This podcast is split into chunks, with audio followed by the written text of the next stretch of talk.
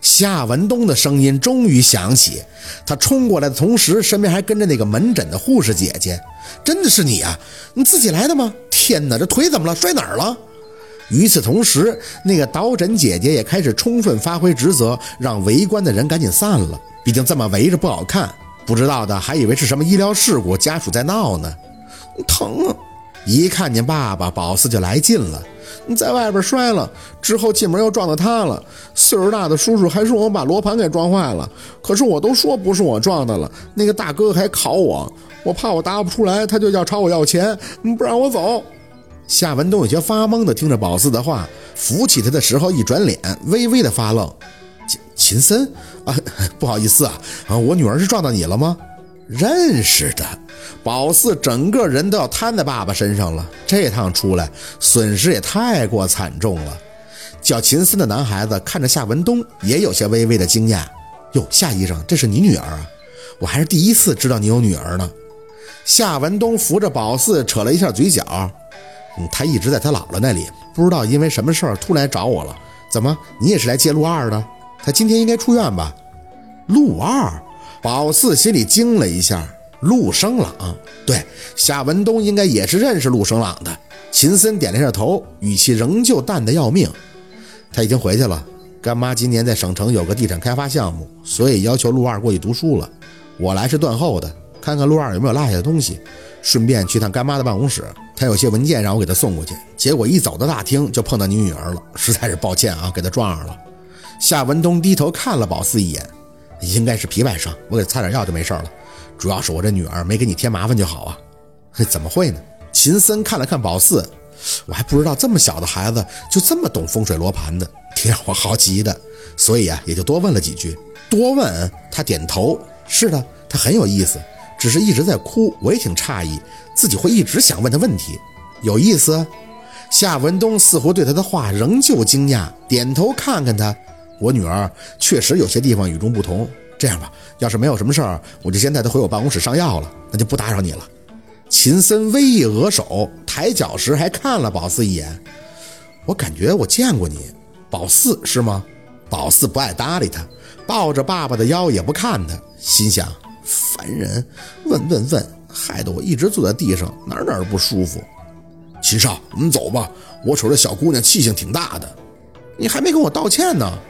宝四转脸看向那个李叔，声音里充斥着愤满的哭腔：“一直误会我，非说我把他罗盘弄坏了，害得好多人看我都以为我真的给他罗盘弄坏了呢。”李叔的脸色一红，有些尴尬地看着夏文东，清了一下嗓子：“ 夏夏医生，你这突然出来个脾气大的女儿，我还有些不适应呢。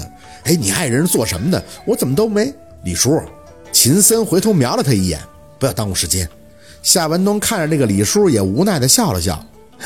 我当年结婚一直没办，所以知道的人也少。不好意思啊，你们走你们的。宝四这边我回头会说他的。那个李叔看了看秦森的背影，又看向宝四，满脸不适。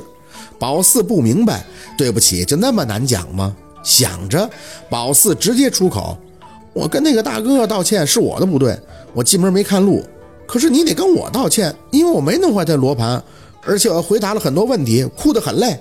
哎哎，好好好，叔叔错了啊，叔叔对不住你啊。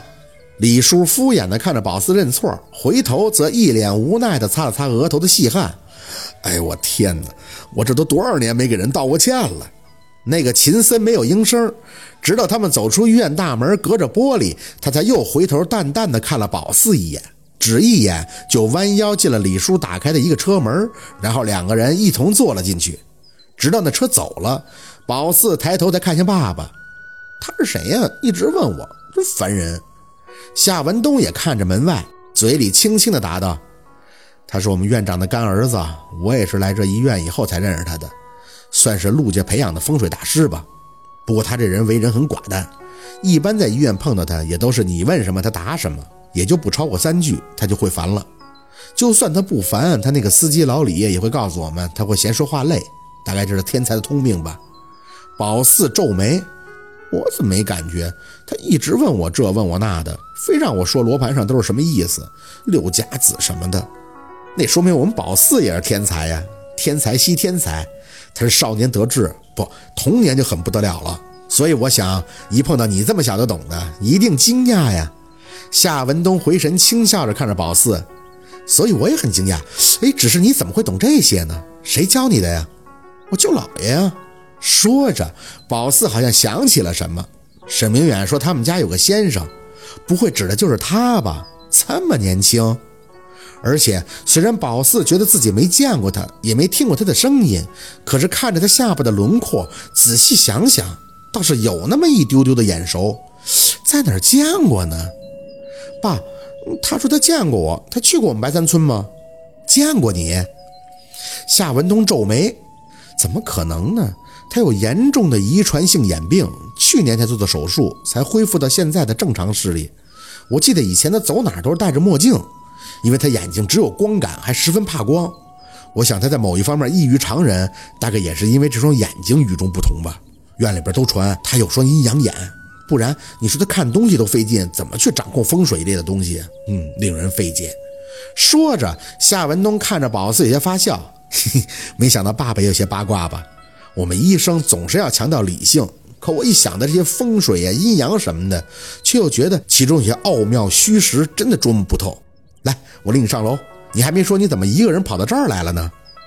宝四没言语，瘸着脚跟着爸爸向电梯走去，满脑子都在合计他的话。墨镜，对了，墨镜怎么又觉得熟悉呢？好像真的在哪儿见过。按理说他眼神不好，不能乱跑，可怎么听完他的话，隐隐乎乎的感觉像是见过，却又想不起来呢？夏医生，我来帮您。没想到这真是您女儿啊！那个导诊姐姐很热心的小跑着过来，扶住宝四另一只胳膊。刚才她在这跑了好几圈，谁知道突然喊了一嗓子，就奔着沈院长的儿子追出去了。这给我们都吓一跳。夏文顿有些疑惑地看着他：“你是指陆二吗？”说着又看见宝四：“哎，宝四，你认识陆二？”我心里一慌，应该不能让爸爸知道自己认识陆生朗吧？不然姥姥讲的沈明远的事儿，不就瞒不住了吗？